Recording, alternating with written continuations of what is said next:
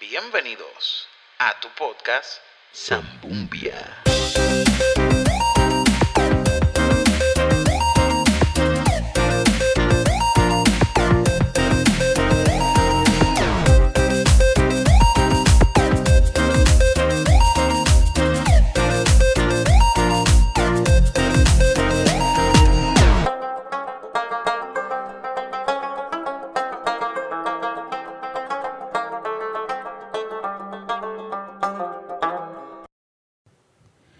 Hola a todos y bienvenidos a este tu podcast Zambumbia, un podcast no apto para changuitos porque aquí nosotros hablamos de todo y todo es todo literalmente hablando.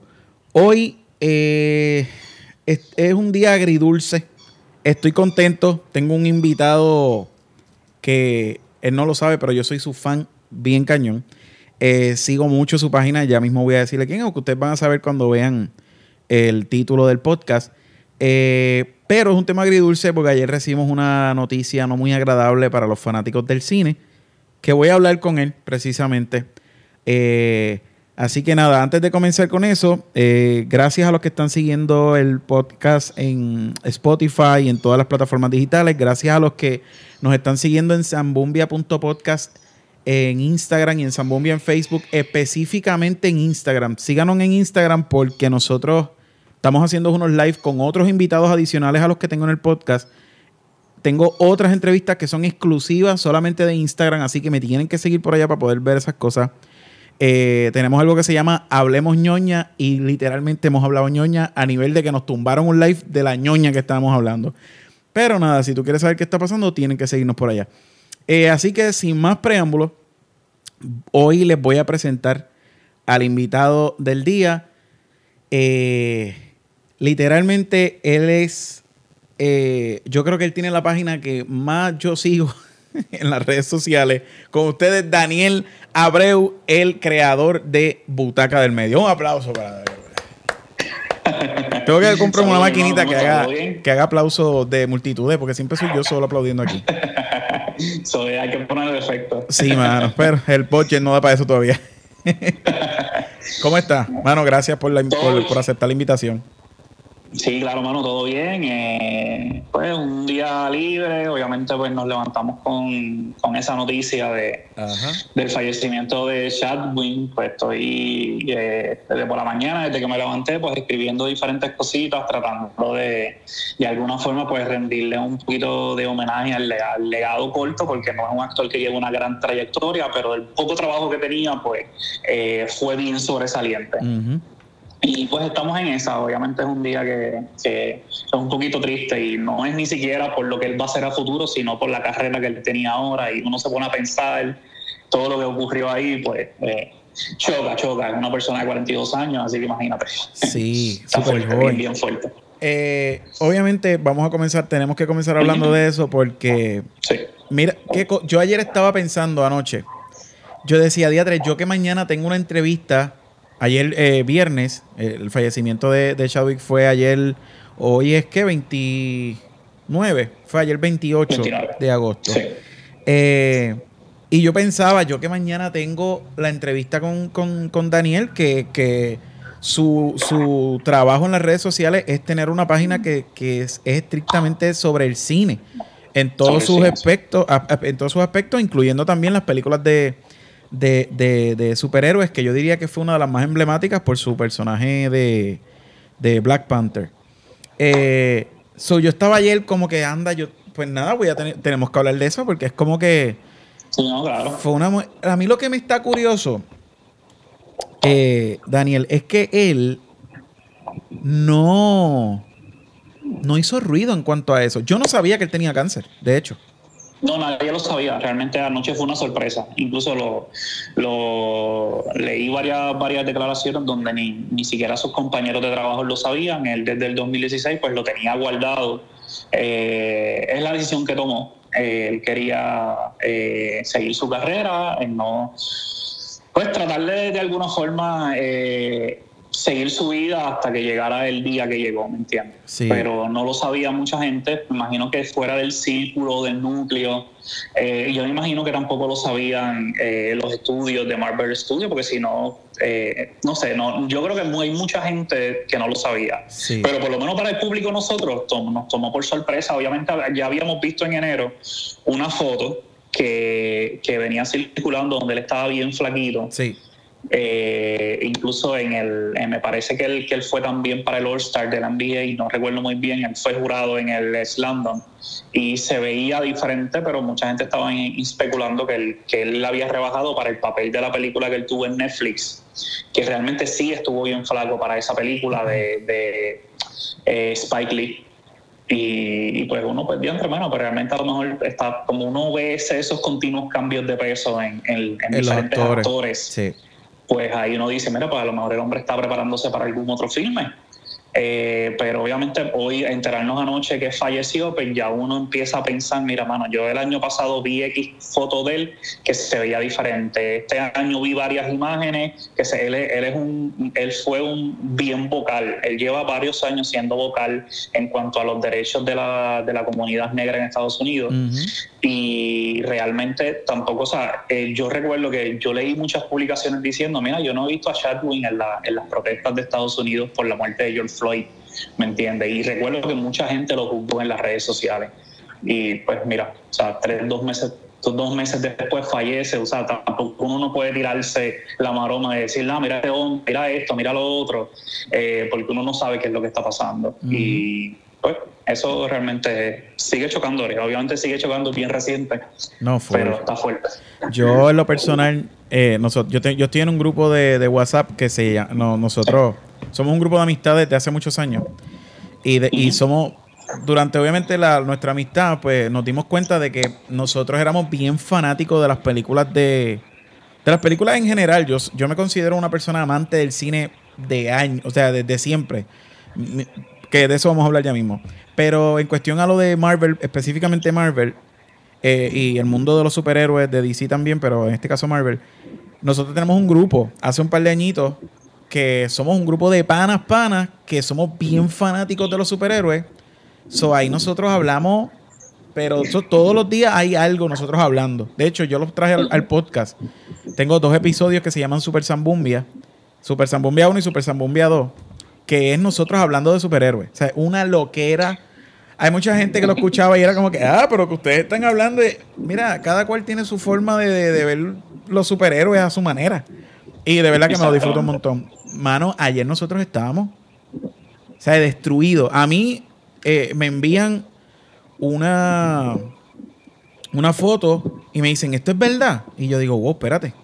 Porque como yo hace como, creo que un hace como dos meses o tres meses, que él subió un video o él hizo un live que él se veía bien flaco, pero demasiado en Instagram. entonces mucha gente empezó a especular, parece que él está enfermo, pero también empezaron a decir eso de que pues puede ser que esté haciéndolo para la película que va a hacer o algo. Pues yo confío en eso, porque como nosotros vemos con, eh, qué sé yo, actores como Christian Bale, este, Tom Hanks, que lo han hecho un montón de veces, pues como que, pues, nice. Pero cuando ayer yo veo eso, que yo veo que lo pusieron en la página oficial, a mí se, yo no dormí, by the way. No dormí como a las 3 de la mañana. un sentimiento brutal. El es que no, no se filtró con ningún medio. Fue la cuenta del de Twitter la que subió el comunicado. Obviamente la familia. Eh, y eso eh, es bien es bien inusual. Usualmente ya ese tipo de noticias se filtran antes a la prensa. Yo me imagino que, que, tenían guardado, pues mira, falleció X hora, pues vamos a tirar una publicación por la noche eh, hablando de eso. Yo creo que, que, sí, a todos nos tomó por sorpresa. Eh, eh, anoche yo estaba viendo una serie de momento mi celular empezó a sonar bien brutal, o sea, con WhatsApp, con notificaciones al inbox de Butaca y, y a, mi, a, mi, a, mi, inbox personal. Y yo le estaba ignorando porque es que la serie estaba bien buena. Honestamente yo estaba bien enganchado a la serie. Y, y ya cuando es, eh, eh, no era normal a esa hora recibir tanto. Inbox de Butaca sí, pero textos en WhatsApp, yo no le doy mi WhatsApp a mucha gente. Así que era bien raro. Y cuando yo entré, todo el mundo, Daniel lo subiste, Daniel lo subiste. Y ahí fue que yo entré a Twitter y yo, adiós ah, mío. Y ahí fue que lo leí, empecé a verificar y yo, ahí Dios qué mal. Y, y, obviamente leí todas las declaraciones de todos los actores, tanto los compañeros de Marvel como compañeros de, elenco de otras películas. Y llegó un punto en que no pude leer más nada y me, yo dije, no, vamos a dejarlo para mañana y, seguimos. Yo creo que ese fue mi error. Eh, me puse a buscar mucha, mucha información y me... Mano, me, me cargué. Emocionalmente me cargué bien brutal, bien brutal y bueno, como te dije, no pude ni dormir bien. Me, es que, como, como estamos hablando, o sea, fue. No hubo aviso. Simplemente se murió Black Panther. Fue como que anda por, o sea, así de la nada. Sí, fue bien que, hay figuras eh, del cine. Yo, que soy bien fanático del cine desde bien nene. Eh, hay, hay muertes que te chocan. Incluso yo, que soy súper fanático del NBA, yo soy de los Celtics, obviamente ya yo estoy programado a odiar a los Lakers hasta yo soy, la muerte. Yo soy Boston pero todo. yo lloré en, la, en la muerte de Kobe Bryant porque, o sea, fueron años, fueron 10, 12 años simplemente eh, deseando que, que, él fallara cada tiro, deseando que él no llegara a las finales. Eh, que uno de cierta forma, independientemente que sea el rival, uno le toma cariño a todos eso. Uno creció con esos personajes, esos atletas. Y, me chocó igual que, que, Kobe Bryant. Honestamente me chocó igual. Son dos. Él tenía, Chadwick tenía 42, Kobe tenía 41. Eh, recuerdo que una muerte que también me chocó mucho fue la de Robin Williams, la de oh. Philip Hoffman, eh, la de Ledger. Eh, que o sea, hay, hay, hay cierta, obviamente todo es lamentable, todos los fallecimientos es lamentable y más cuando una persona es joven. Pero hay ciertas figuras que de verdad te marcan. Y, y esta de anoche me marcó.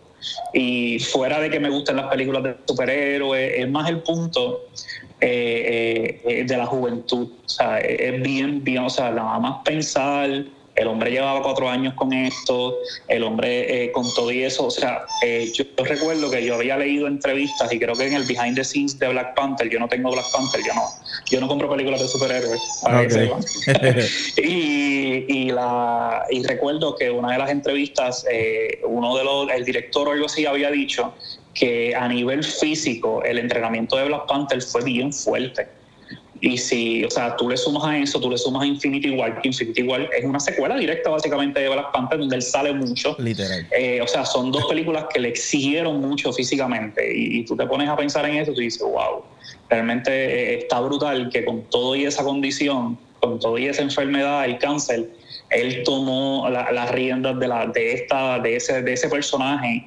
y, lo tiró para adelante y no es tan solo, olvídate de los premios, olvídate de las nominaciones, o sea, es una película que fue un antes y un después en el cine de superhéroes. Ya. No tiene que ser la mejor, no tiene que estar en el top 5. Hay películas que son un antes y un después.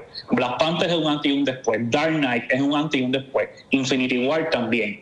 ¿Me entiendes? Hay películas que Joker, en mi opinión, va a ser un antes y un después en el cine de superhéroes de DC. Wonder Woman también lo fue. Hay películas que aunque no son Guardians de Galaxy, la gente a veces, yo a veces hablo con la gente de Guardians de Galaxy, Guardian cambió por completo el universo de Marvel. Ahí yo, yo estaba comentando eso en otro podcast hace dos semanas, con que Marvel con Guardians de Galaxy le demostró al mundo, yo puedo usar cualquier personaje que nadie conozca y volverlo popular. Ahí Marvel demostró, yo hago lo que me dé la gana en el cine, porque tú me lo vas a consumir. Así, ¿me entiendes? y así funciona. Ya empezamos a hablar aquí de cine. Este, ok, vamos, a, ok, ¿verdad? Nada, que en paz descanse. Eh, nuestro, nuestro rey de Wakanda, este, nada, creo que nos enseñó mucho. Cuatro años padeciendo eso y nos regaló unos, unas obras de arte. Y ahora que sabemos que él las pujó un poquito más que otros actores en condiciones normales, uno como la que la valora más ahora las películas. Este, así que nada. definitivamente. Wakanda Forever, como decía él. Nada. Eh, vamos a comenzar ahora con la vida de Daniel. Eh, todo el mundo sabe quién es Butaca del Medio. O sea, si hay gente que no lo sepa, pues no, no son tan al carete. Pero anyway, ¿de dónde nace esa pasión del cine como para tú decir, yo voy a abrir una página en Facebook y en Instagram y en Twitter y en todas las redes que tenga que ver estrictamente del cine. Yo necesito que tú me digas desde tu niñez. Cuéntame de dónde sale esa pasión, como que, ok, esto está, a mí me gusta esto. No sé si tienes algunos estudios, Todo eso me gustaría hablarlo poco a poco. Eh, no, yo estudié comunicación. Eh, por eso en Butaca, pues tú ves que soy súper estricto con la escritura, porque a eso es a lo que me dedico. Siempre soy bien maniático. Y el formato que yo uso para escribir en Butaca, pues es un poquito distinto. El titular en mayúscula, como si fuera un periódico. Yo trato Butaca como si fuera un periódico. El titular en mayúscula, obviamente tres, cuatro palabras, el párrafo introductorio, una pregunta al final. Ese es mi formato. Esa es una de las cosas que yo traté de implantar desde el principio. Pues mira, eh, en mi casa eran súper fanáticos del cine, sobre todo mi madre. Eh, y desde bien chiquito yo tuve acceso a, diferentes películas que los niños no les encantan. De momento una Godfella, de momento un Godfather, eh, de momento un Forgiving. Yo amaba, yo todavía amo las películas de vaqueros y, seis, siete años viendo a Clint Eastwood, que una gente dice, pero ¿por qué tú estás viendo esa porquería? O sea, a mí me gustaba ese cine. Eh, ya cuando yo empecé a conocer a, Quentin Tarantino, vi Shawshank Redemption, ya ahí en a mediados de los 90 yo dije, que esto me apasiona. Y más cada vez, mientras iba creciendo, iba consumiendo mucho, mucho cine. Eh, no era tan fanático del cine. Yo soy fanático de solamente de Batman. Yo no soy súper fanático de un personaje de superhéroe de niño. Mi único personaje de bien bien era Batman. Es lo único que yo, que yo consumía, ya tan solo en series y en películas y estas cosas. Pero nada, cuando fui creciendo, eh, fui, fui adentrándome en otros géneros, me, me, gustaba muchísimo y ahí pues eh, ya cuando salgo de high school empiezo a escribir teatro eh, y, a, dirigir diferentes obras de teatro fuera, fuera de lo que es la iglesia, ya cuando yo acepto al Señor a los 20, 26 pues ahí empiezo a hacer lo que es teatro eh, para el Señor. Eh, pero siempre quería tener como un foro para hablar de cine, pero ese debate lo tuve como dos años, cuando yo trabajaba en un periódico eh, me acuerdo que, mucha gente del periodo, cada vez que ha salido una película nueva, Daniel, dime de esta película, ¿qué es lo que está pasando? Y mucha gente me decía, Daniel, mira, tienes que abrir una página, y yo como que le daba como que le daba pichón y le daba pichón.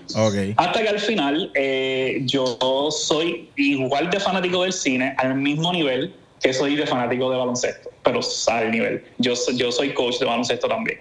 Y soy bien fanático de eso. Así que yo estuve como cuatro o cinco meses debatiendo si abro una página de NBA o abro una página de, cine. y exacto, y yo todo lo hago con la gente en mi Facebook, yo hago encuestas, yo hago tal cosa, y, pues al final dije, ok, tiene que ser de cine. Y ahí hice un, un pool en, en Facebook donde les dije, mira gente, ustedes van a elegir mi nombre y eh, todo el mundo eligió Butaca, Butaca del Medio. no sé todavía quién fue el que me sugirió el nombre, porque fue en los comentarios, pero al final ese fue el nombre que ganó. Y un día dije, ok, voy a abrir Butaca del Medio, pero con una condición. Yo quiero hablar el idioma que hablan los fanáticos aquí en Puerto Rico y en Estados Unidos y en todas partes del mundo hay excelentes reseñistas, gente que escribe muy bien de cine, que se va en el apartado técnico, pero hay mucha gente que lo que busca es una opinión honesta, una opinión eh, que les raspa la opinión ahí como sea. Si es mala, pues diles mala por esto y esto y esto. Si es buena, por esto y esto y esto. Pues eso es lo que yo quería crear en Butaca. Yo no quería tener una página de noticias. Yo quería tener un foro de discusión. Y eso es lo que hasta el día de hoy, eh, esa es la diferencia. De hecho, se, se percibe de esa manera. Yo, yo, ok, yo sigo Butaca del Medio hace tiempito. De hecho, ¿hace cuánto está Butaca? ¿Hace cuánto creaste la página? Eh, yo cumplí, en julio cumplí tres años. ¿Tres años?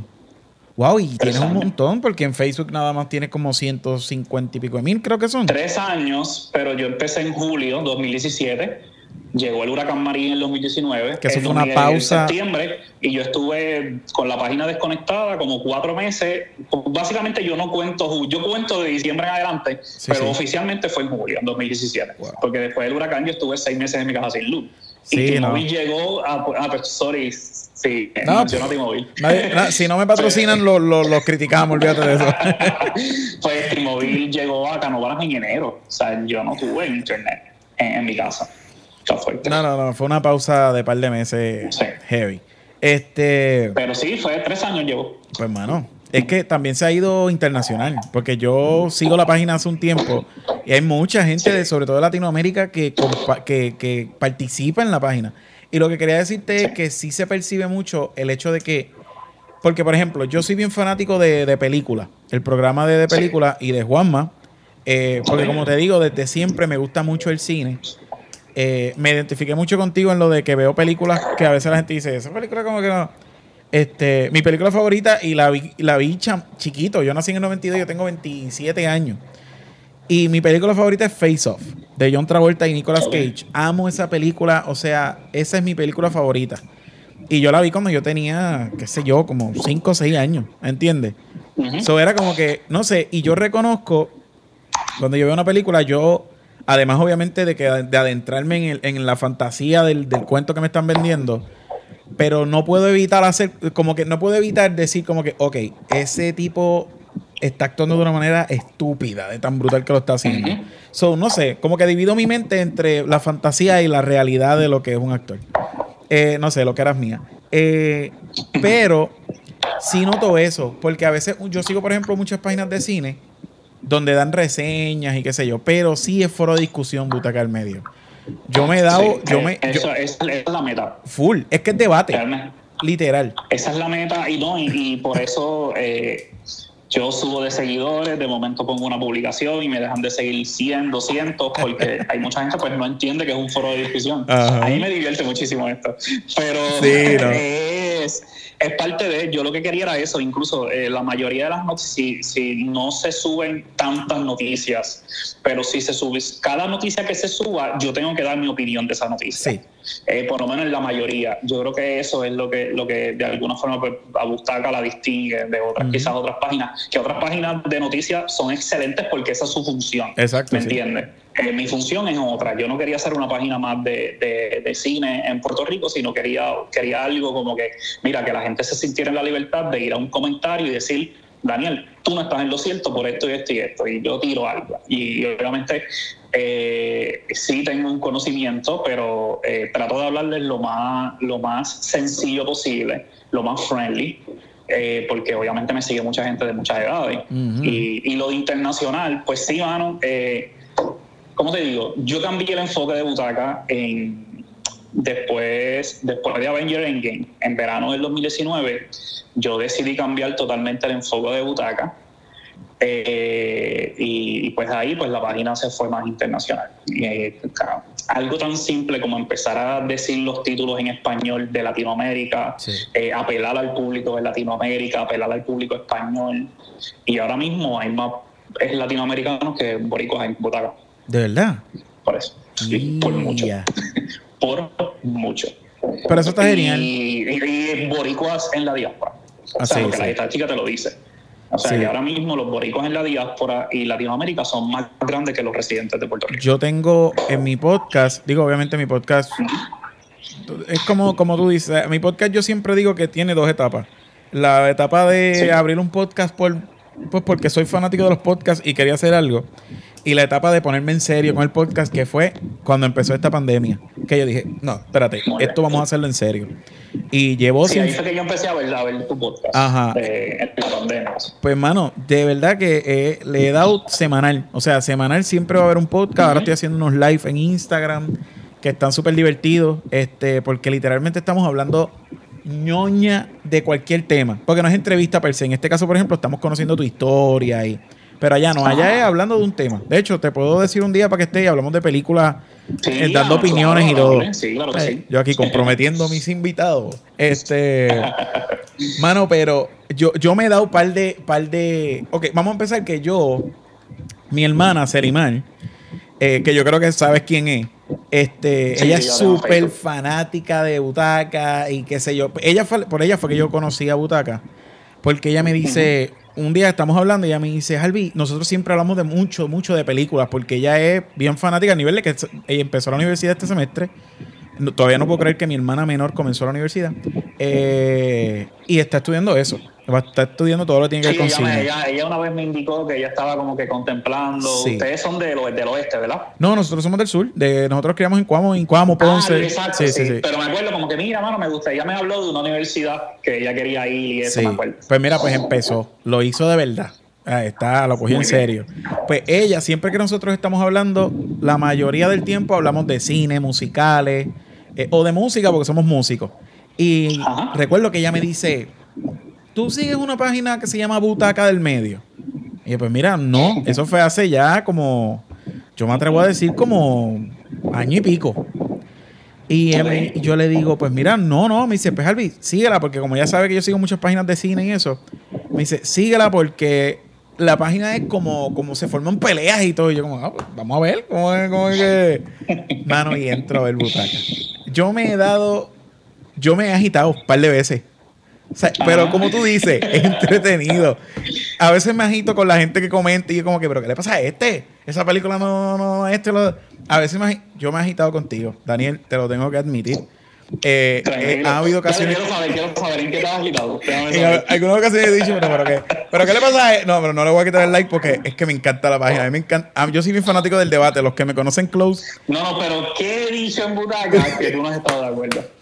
Aprendió esto. Ok. Quiero escucharte. Por ejemplo, déjame, a ver si me acuerdo porque son muchas cosas. O sea, ustedes suben contenido full y yo estoy súper pendiente. Sí, sí, sí, yo subo. Pero creo que una de las veces que yo digo, pero ¿qué? No. Pero después uno dice, contra, en parte hay razón. Y a, última, a última instancia es perspectiva. Pero por ejemplo, creo, no recuerdo si, pero creo que sí. Con el tema de la película de Ragnarok yo, ah, yo soy súper fanático de esa película. Yo odio esa película. yo creo que esa fue una. Yo te soy honesto. Eh, hay, hay, publicaciones que yo subo. Yo nunca he mentido en butaca. Si no me gusta esa película, yo lo digo y se acabó. Yo no digo, ejemplo, yo no me monto en la ola de hate simplemente por coger like. Si a mí me gusta esta película, yo lo voy a decir hasta el final.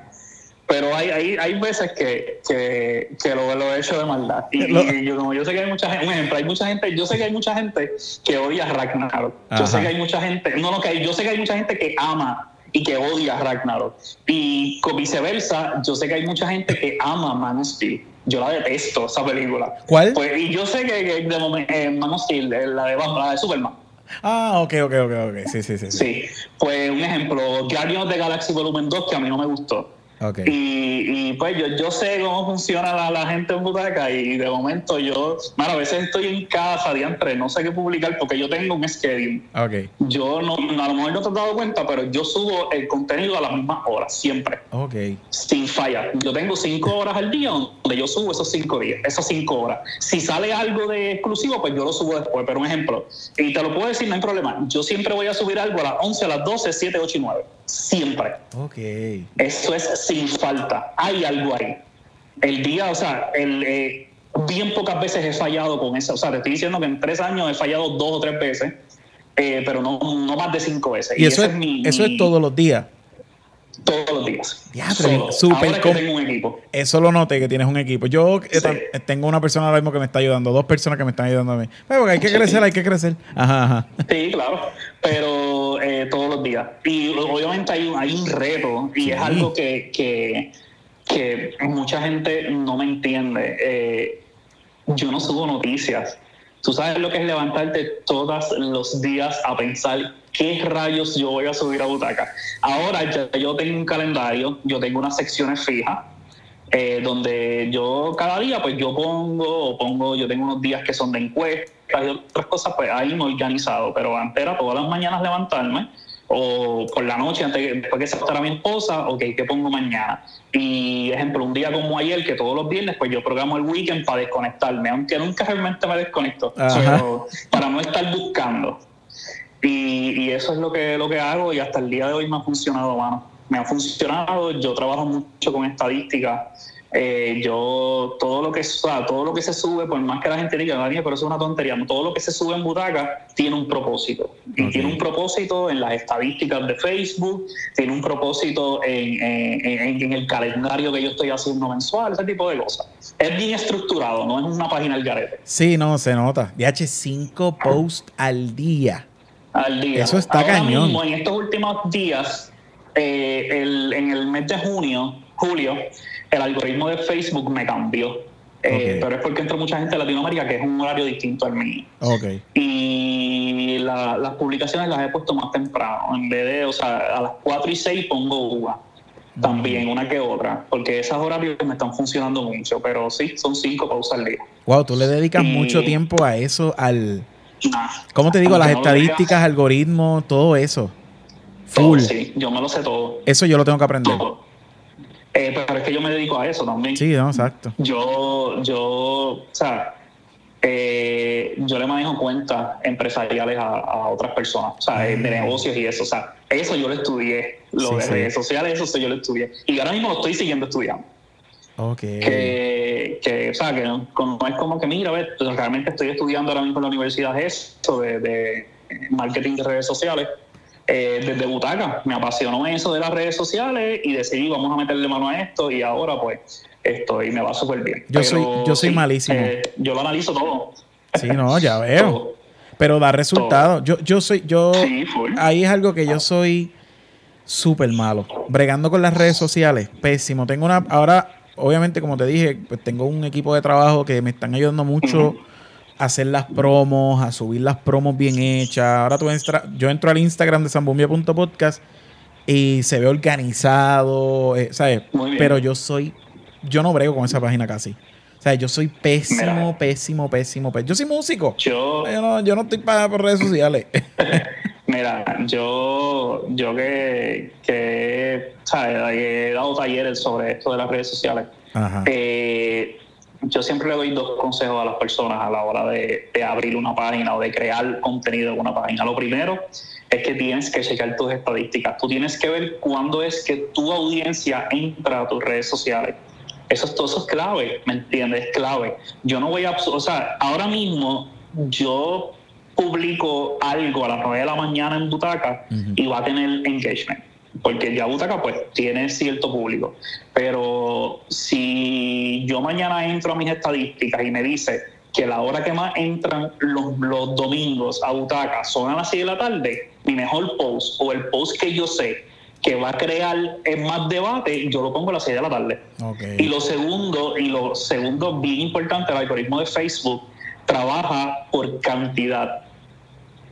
No tienes que subir cinco publicaciones en un día, pero no puedes dejar un día sin un bache. Todos los días tú tienes que subir, aunque sea una publicación todos los días. Así tú seas negocio, así tú seas una página de cine, así sea una página de entretenimiento, así sea una página de maquillaje, de lo que sea, un blog, lo que sea. Tú tienes que por lo menos uno al día publicárselo. Y ahora mismo está súper fácil porque es eh, programando publicaciones.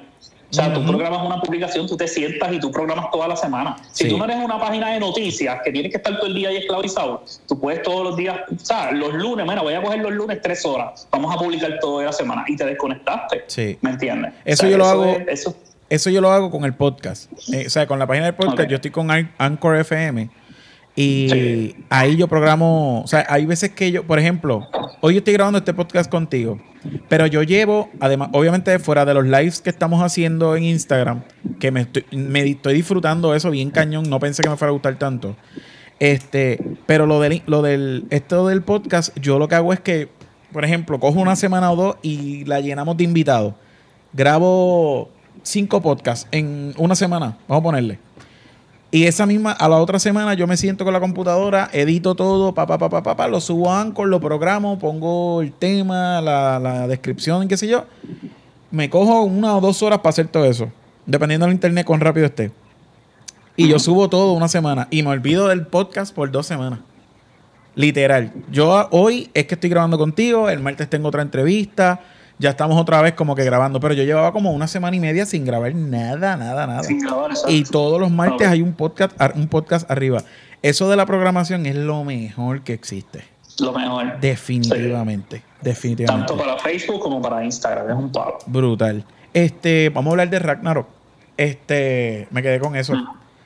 ¿Por qué te gusta? Ah, ok, te voy a explicar por qué a mí no me gusta. ay, quiero. ay, ay, ay, ay. Mira, este, ok, yo soy bien fanático de las películas de, Marvel, obviamente. Y de DC, algunas de DC. Aunque creo que, espero que ahora DC se ponga los pantalones en su sitio y comiencen a, a, crecer. Anyway. Eh, pero Ragnarok a mí no me gustó porque sentí una comedia innecesaria en algunas partes. Habían otras que yo decía, ah, eso estuvo cómico. Me gustó. Por ejemplo, la interacción entre Mark Ruffalo y, Chris. Me gustaba entre ellos dos. Pero, por ejemplo, la voz de Hulk. Mire, mi hermano. Eso parecía eh, Anuel cantando. Tenía autotune, no sé qué tenía. se sentía bien robótica. A mí eso me desilusionó. No sé. Eh, yo creo que es porque, porque como soy músico, estoy bien de esto con lo, como que con los audios. Puede ser, no sé, de verdad no sé. De eso de cine sabes tú.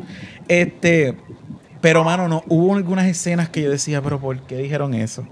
O sea, y yo considero en efectos visuales, en, en a yo, me encantó Gila, como que me mató. O esa película, a mí, yo tengo un amor-odio con esa película. Porque hay unas escenas icónicas que yo digo, diatre, qué buena es esta película. Y de momento la comedia es necesaria en algunas escenas. Se me va, se me va mano. Se me va el amor. Bien brutal. Mira, yo te, yo te confieso que cuando yo fui, yo entré al cine a ver la película, yo fui a una tanda solo, completamente solo. Para ese tiempo yo no tenía acceso a las premias ni nada. Okay. Y yo fui a la película a verla solo, a Plaza Las Américas, la primera tanda. Y cuando yo vi la primera escena entre Thor y. ¿Cómo se llama el de fuego? Es Sutor, creo que se llama él. Ajá. Eh, yo dije, bueno, yo dije, Dios mío, esto va a ser un desastre. Esa escena es horrible. Ajá. Horrible. Cuando él empezó a dar vueltas en la cadena. Y yo me quedé pensando, Dios mío, que, qué rayos yo estoy viendo. Ajá. Cuando se acaba esa escena, la película mejora. Yo creo que la introducción es malísima. Sí. Eh, Thor, lo vimos en Thor 1 y Thor 2, que para mí las dos películas son malísimas. Lo vimos en Avengers, eh, de Avengers en 2012, que sí tuvo una participación interesante. Lo vimos en Age of Ultron, que a mí no me gustó el Thor que vimos en Age of Ultron. O sea, llevamos de 5 o 4 películas solamente un acierto con Chris en Thor. ¿Qué, hizo Taika? Ok, yo necesito eh, darle una, una reinvención a ese personaje y vamos a meterle comedia. Sí, yo estoy consciente que tiene demasiada comedia. A veces parece un sketch de Saturday Night Live. Yo estoy consciente de eso. Literal. Pero eh, sí, no, realmente sí, yo estoy bien consciente. Hay, hay muchos. El personaje Cord, el de la roca, estupidísimo el personaje. No lo soporto. A mí no me gustó la versión de Hulk, y eso lo he dicho muchas veces, no me gustó la versión de Hulk. Sí. Eh, eh, cuando se quedó completamente como Hulk, fuera del, estadio donde estaban luchando. yo creo que las únicas dos cosas que no me gustaron fueron eso. Pero el restante, realmente en la primera y la segunda película, cuando tú vas a ver una película como Guardian of the Galaxy, cuando tú vas a ver una película como Iron Man, cuando tú vas a ver una película como Wonder Woman, que tú estás viendo que se enfocan solamente en un personaje, tú ves una aventura. Y esa aventura a mí no me la dieron en la primera y en la segunda. Y eso es justo lo que se enfocó Taika en esta tercera entrega. Eh, y acuérdate, en la batalla final, cuando ellos estaban en NASCAR, en el puente ese de, de Alcoiris, la batalla estuvo buenísima. Durísima. Buenísima, que ahí fue cuando lo del rayo, buenísima. Lo que pasa es sí, yo sé el exceso, pero si yo evalúo todo el Ragnarok, en comparación con el 70% de la presencia de Thor en el MCU, eh, es buenísima. Y es lo que yo he dicho en todas mis publicaciones. Yo he dicho en todas mis publicaciones, gente, no es la mejor película del MCU, no está en el top 5, pero de Thor es uno de los mejores. Para mí, la mejor eh, interpretación de Thor en el MCU fue Infinity War. Segundo, Ragnarok. Solidificó el personaje en algo, porque estaba como en el limbo. Sí. Sí, en esa, en esa sí. A mí lo que me, lo que me molestó fue eso. Le dio personalidad a, Thor. Thor, era seco en Thor 1, Thor era seco en Thor 2. Lo fue también en Avenger y lo fue en Age of Ultron. Él le dio personalidad. Eso es lo que necesitaba el personaje ya. Sí. Es lo único que necesitaba el personaje. No, chacho, a mí, mira, yo lo y, y como, como, te digo, esa, eh, como tú dijiste, esa escena del puente, esa escena está pero durísima. Buenísima. otra cosa, otra cosa que a mí me molestó, se vio cañón, visualmente se vio cañón. Pero, pero, una, otra cosa que a mí, yo sí, uno de mis personajes favoritos de Marvel, ya en cuestión de Marvel Comics y todo como tal, es Hulk. A mí Hulk siempre me ha encantado demasiado. Este, so, yo estaba bien familiarizado antes de Ragnarok con Planet Hulk. Y me fascina la historia. Yo, leí el cómics, o sea, la serie de cómics y vi la película animada que es buenísima. Buenísima. Entonces, cuando yo me entero, mira esto, cuando yo me entero que viene la película nueva de Thor y yo veo el trailer, que yo veo a Hulk con la armadura, mi hermano. O sea, los que me conocen saben yo parecía un nene chiquito. Yo estaba como que anda, van a sacar Planet Hulk en, en el universo de Marvel. Yo, yo estaba lucido. El hecho de que mezclaran esa historia, un chispito ahí, que pusieran un poquito de la historia y lo hayan seguido con. A mí, eso, esa parte me desilusionó mucho también. Yo creo que ese fue mi problema. mira, mira, verlo de esta forma. Todavía es la hora que Marvel no tiene los derechos de Hulk. Sí, exacto. solamente puede salir como personaje secundario. Él nunca, o sea, la trama de una película no puede girar en torno a Hulk. Eso mata a Hulk. no lo dejan, eh, no sé cuánto, de hecho había leído que es una cierta cantidad de minutos, pero no recuerdo muy bien. Pero él tiene que ser personaje secundario.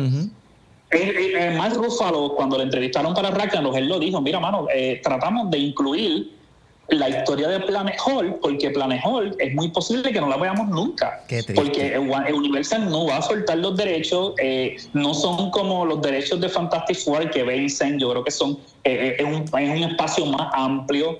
Universal difícilmente, no, no veo a Universal cediendo el control del personaje. de hecho, Sony no lo, no lo soltó a Spider-Man, aunque obviamente Spider-Man es otra cosa pero no es muy limitante. No, eso va a Él va a salir, Mark Ruffalo va a salir en la serie de She-Hulk.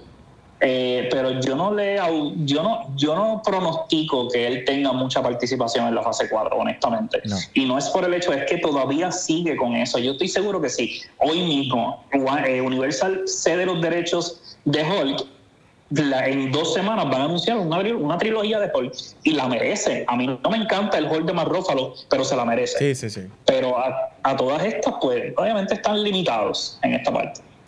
Y, y Hulk tiene tantas historias buenas en los cómics.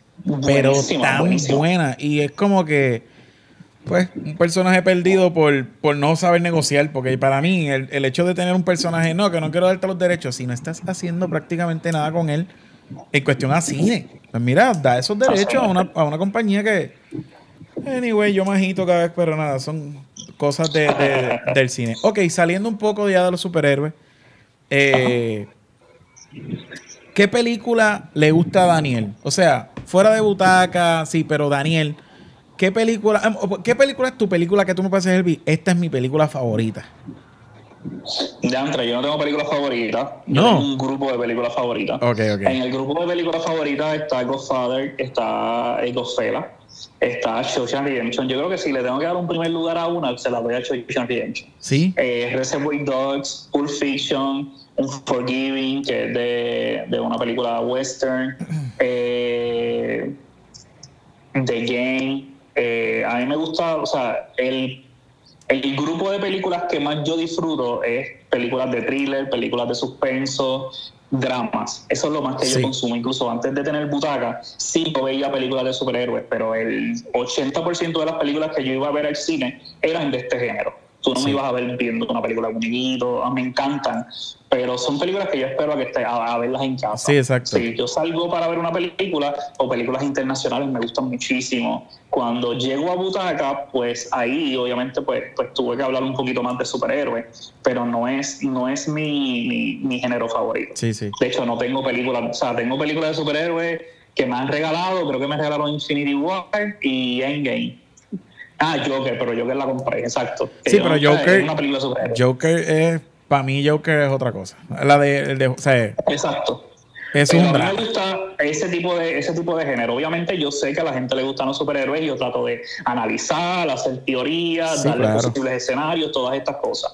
Pero no es mi género que, que más consumo en mi casa. No. Yo, yo creo que yo soy igual. A mí me gusta mucho eh, las películas, a mí, es que a mí me gusta mucho la historia. O sea, si una película tiene una buena historia, no tiene, a mí no me importa ni que se vea mal. Dame una buena historia y yo te la voy a comprar. O sea, me gusta mucho. Y soy bien fanático de la comedia, eso sí.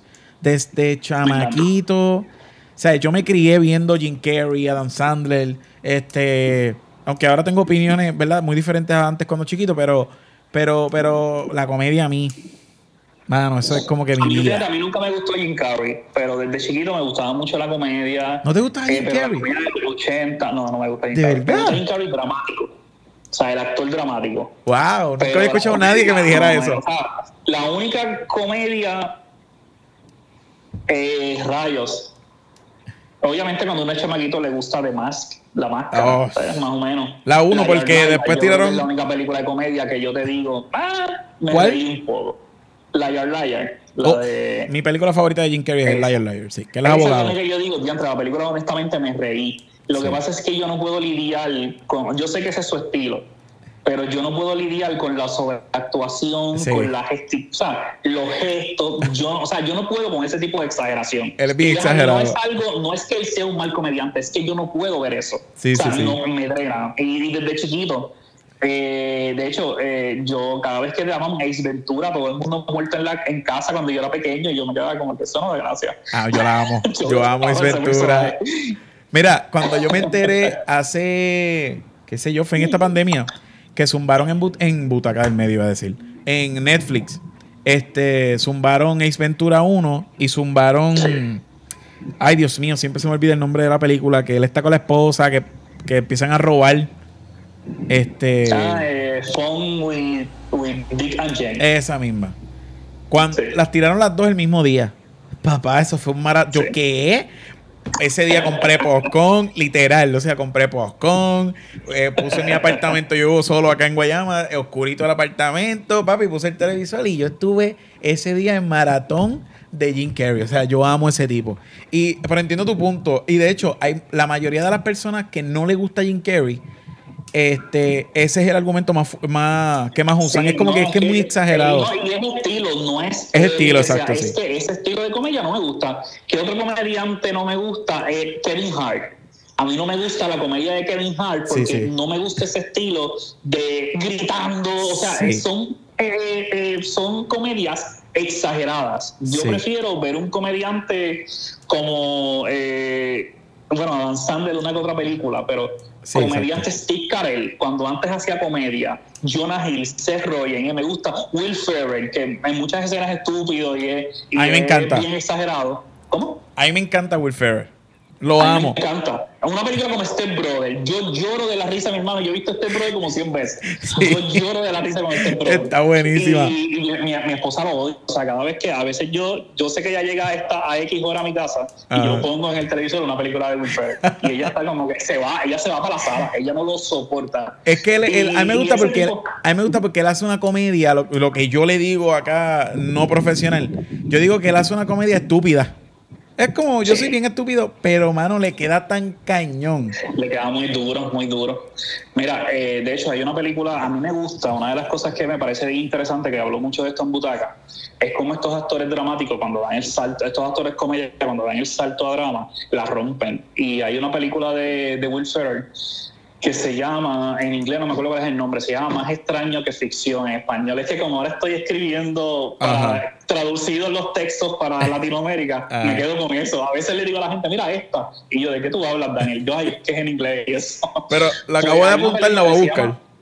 Sí, más extraña que ficción. Eh, está esta muchacha que una señora que es escritora, ella está escribiendo un libro sobre X personaje y ella está trancada porque no sabe cómo, cómo eh, eh, no sabe cómo continuar la historia. Okay. Y de momento ella se da cuenta que todo lo que ella está escribiendo está pasando en la vida real con un personaje. O sea, de momento ella, ella escribe y el tipo escucha en el cielo como que porque alguien está narrando lo que yo estoy haciendo. y el personaje es Will Ferrell. Está buenísima, sale Dustin Hoffman, sale Emma Thompson. Eh, eh, Dustin Hoffman es el literario que lo ayuda a él a entender. Y mi hermano, yo lloré al final de esa película. O sea, es tan intensa la película. O sea, al final, obviamente, ella tenía un destino ah. y cuando él se entera, como que mira, eh, ¿qué es lo que ella siempre sabe? Que todos los escritores hacen algo. Pues ella hacía algo con todos sus personajes. No te voy a decir qué y cuando él se entera de eso, no, muy dura. La voy a ver, dura, la voy a buscar hoy está mismo. buenísima, no está en ninguna, no, no sé, nunca la he visto, yo la compré. Nunca la he visto en, Netflix ni nada de eso, pero búscala. La voy a buscar. Está buenísima. Hablando De, de, comediantes que saltan a drama, a mí me gustó mucho una película que hizo, de hecho, no salió comercial. Yo fui a verla a allá a, a Santurce, a Ay, Dios mío, Fine Arts. A mí me encanta ese cine, by the way. Es porque las películas que llevan allí son películas bien raras y a mí me fascinan ese tipo de películas. yo vi una allí, si no me equivoco, fue allí, que era con Kevin Hart y el actor de. Wow, de Breaking Bad. Este. Ah, sí, sí, eso es un remake de una película. Yo no vi esa, yo vi el remake. No, yo, yo vi esa. ¿No la has visto? La de Kevin Hart y, Mano, te la súper recomiendo. El remake está, o sea, la película original está a otro nivel. No lleva ni 10 años. Buenísima. Pues yo, vi, esa. yo vi esa película. Yo no conocía, obviamente había visto a Kevin Hart en comedia, no había visto Breaking Bad, so no estaba muy al tanto del trabajo de, este actor que se me olvida el nombre ahora, que es tremendo, by the way. Eh, Brian, Brian Carson. Ajá, es tremendo. Este, by the way, vi los otros días que salió la de la de Iván, la, del, la del gorila en Disney Plus. Buenísima también. Sí, salió. Está buena, está buena. Este, tiene sus partecitas buenas. Tampoco como con un peliculón, pero está buena. Este, no, he visto, no, he visto casi en Disney Plus, lo tengo ahí como que no lo he visto mucho. Yo lo único que lo tengo, bueno, vi Hamilton, que eso sí que me lo, me lo ah, super disfruté. Yo creo que yo, yo vi Mandalorian, ah, Mandalorian completo otra vez la, la, la serie de, los, las gárgolas y Hamilton, no lo he usado más nada. Sí, Hamilton está a otro nivel. Este. Pero, mano, vi esa película y la vimos como asustado. Yo estaba con, con, con, con Carla, todo el mundo sabe ya quién es Carla. Anyway, el punto es que estábamos como que, ah, ¿qué vemos? Vamos, pues vamos a ver esa. Mano, yo, yo estaba asustado. Porque, pues, ajá, es como que Kevin Hart, eh, para mí, a mí me da risa a veces. Lo considero una persona cómica, sobre todo en los stand-up comedy, me gusta más. Este, pero yo decía, pero DH, un drama. Pues mira, ¿sabes qué? Me sorprendió me sorprendió, de verdad. Hizo, creo que fue, hizo un trabajo bien satisfactorio. No me acuerdo el nombre de la película ahora, pero está, hizo un buen trabajo. Está buena. Sí, de verdad me sorprendió. hay muchos actores que cuando brincan ese género, podemos ver a Bill Murray cuando hizo, ha hecho mucho drama, pero cuando hizo la de Sofía Coppola, los, ah, sorry. no, tranquilo. Él quiere participar, que participe, que participe. Sorry. Eh, él hizo Lost in Translation, que es buenísima, que es con Scarlett Johansson. Vemos a Ben Stiller, que ha hecho también varios dramas. Eh, Walter Mitty, The Secret Life of Walter Mitty, que también es buenísima. Vemos a Adam Sandler, que hizo Uncle James. hizo muy buena, de hecho. Son buenísimas. O sea, que de hecho el mismo Jim Carrey, tú lo ves en The Majestic, durísima esa película. Sí. Eh, The Majestic, este, eh, Sunshine. Robin Williams. Me gusta porque. ¿Cómo? Robin Williams lo hacía mucho. Robin y era un yo lloro. tiene una película que se llama Awakening. ¿Tú no la has visto? ¿Cuál es? Dame, yo por temas a veces no. él es un doctor Ajá. y él atiende a pacientes eh, que son que son como cuadraplégicos y, y, el, y el paciente del cuadraplégico es Robert De Niro. Ah, yo creo que yo la vi. Peliculón. Sí, buenísima, ¿no? Es como de los 90, yo creo. Pues él, eh, Good Will Hunting, él ha hecho películas de drama brutales. Eh, yo... E incluso él hace uno de un fotógrafo que, que es como de terror, que hasta esa le quedó bien. No, es que Robin Williams. para mí, Robin Williams era. Mira, yo. Hay una película de Robin Williams que a mí, literalmente, la puedo ver ahora todavía. Y lloro. O sea, lloro, pero. Daniel, lloro. O sea, de que moco y todo. Heavy. Que es la de que él es un robot que se convierte en, en humano. Dios mío, yo soy bien malo con los temas. Brother, esa película yo no sé qué tiene, pero yo veo esa película y me da un sentimiento. De hecho, cuando él murió, que yo me enteré que se, que se suicidó lamentablemente, yo lloré. Yo lloré. Y yo, yo, yo he tenido amistades que han muerto y no he llorado. A ese nivel. Yo lloro como que, como que en momentos bien extraños de mi vida. Es como que, ¿en serio que estoy llorando? Ahora estoy llorando. Eh, mano, y, y, cuando ese hombre murió, a mí me, no sé por qué, pero me dolió mucho porque él siempre estaba riendo y era un duro en improvisación y hacía un stand y le hacía reír a todo el mundo, pero vivía en una depresión tan fuerte. Horrible. Dios mío, a mí. De hecho, yo estudié conducta humana, yo creo que siempre he tenido esa sensibilidad desde chamaquito. Y a lo mejor por eso lo estoy estudiando ahora. Pero, mano, a mí me, no sé por qué esa muerte me dolió mucho, igual que el cantante de Linkin Park. A mí. Uh, Tacho, cuando yo me enteré de esa muerte, mano, fue como que. Claro que de las muertes, fuera de la que te dije de Cody Ryan, eh, la de Ledger, pues sí, la de Paul Walker, pero a mí me chocó mucho la de Philip Simon Hoffman, mano. Era uno de mis actores favoritos. Eh, me chocó demasiado esa, esa muerte. No sé si sabes quién es él, es el de Él hace de capote, él hizo. ¿Tuviste The Master con, con Joaquín Phoenix? ¿No lo has visto? Creo que me suena. ¿Tuviste Moneyball con Brad Pitt? Voy a buscar aquí. ¿Cómo se llama? Voy a buscar rapidito. Seymour Hoffman. Tienes que verlo. O sea, si lo ves, vas a decir, ah, él. Ok. Sí, ok. Phillips, me dijiste. Phillips Seymour Hoffman. Estamos aquí buscando. Sí, tienes que saber quién es. Seguramente. Seguramente. Aquí estamos a ver. Oh, sí, mano. Sí, sí, sí, sí, sí, sí. A mí esa muerte me destruyó por completo cuando yo leí. Y no fue hace mucho. No, 2014. Eh, ¿Cómo? 2014. Sí, mano, eso, eso me, me mató. A mí me mató ese, ¿Cómo, la muerte de ese tipo. ¿Cómo murió? No sé cómo. No, no. recuerdo, menos creo que fue un suicidio. Me parece que fue suicidio. Bueno, que muchos actores se suicidan. Sí, mano. Qué triste. A mí la muerte de de Heath Ledger, de hecho, la muerte de Heath Ledger tiene mucho misterio. Es como.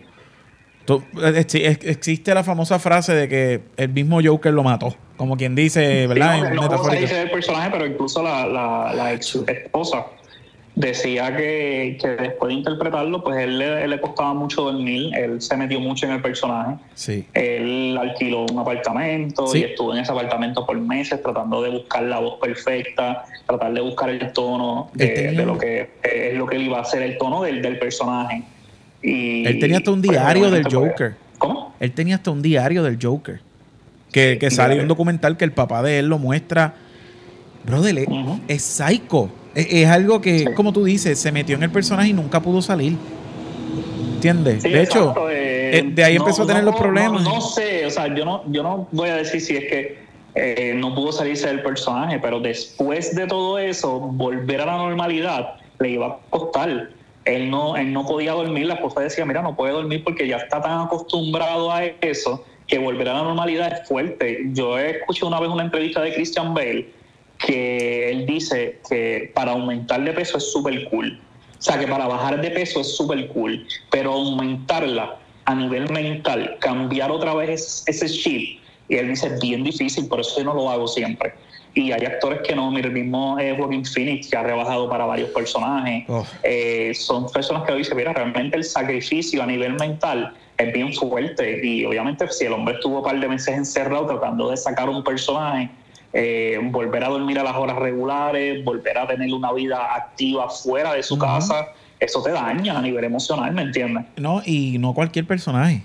O sea, estábamos hablando de un personaje que era un personaje sádico. Los que conocen el Joker saben que a nivel psicológico tuvo que haberle afectado de alguna manera. Y, es, y es un personaje, y es algo que, que, que es bien interesante también para analizar, porque no vemos al Joker matando a sangre fría en la película, como lo vimos en, como vimos a, al Joaquin Phoenix. Sí. Pero porque él simplemente tenía un par de líneas, él se tenía que meter en el personaje, él no hizo nada que requiriera o que yo tengo que, que, descuartizar un cuerpo. Sí. Pero con todo eso, pues, pues es fuerte. Sí. Y creo que nos regaló, eh, si no el mejor Joker que ha habido. Y no porque haya muerto. O sea, es que realmente fue un Joker. No, si el mensaje fue el mismo. O sea, fue un gran Joker. Demasiado, demasiado, eh, demasiado.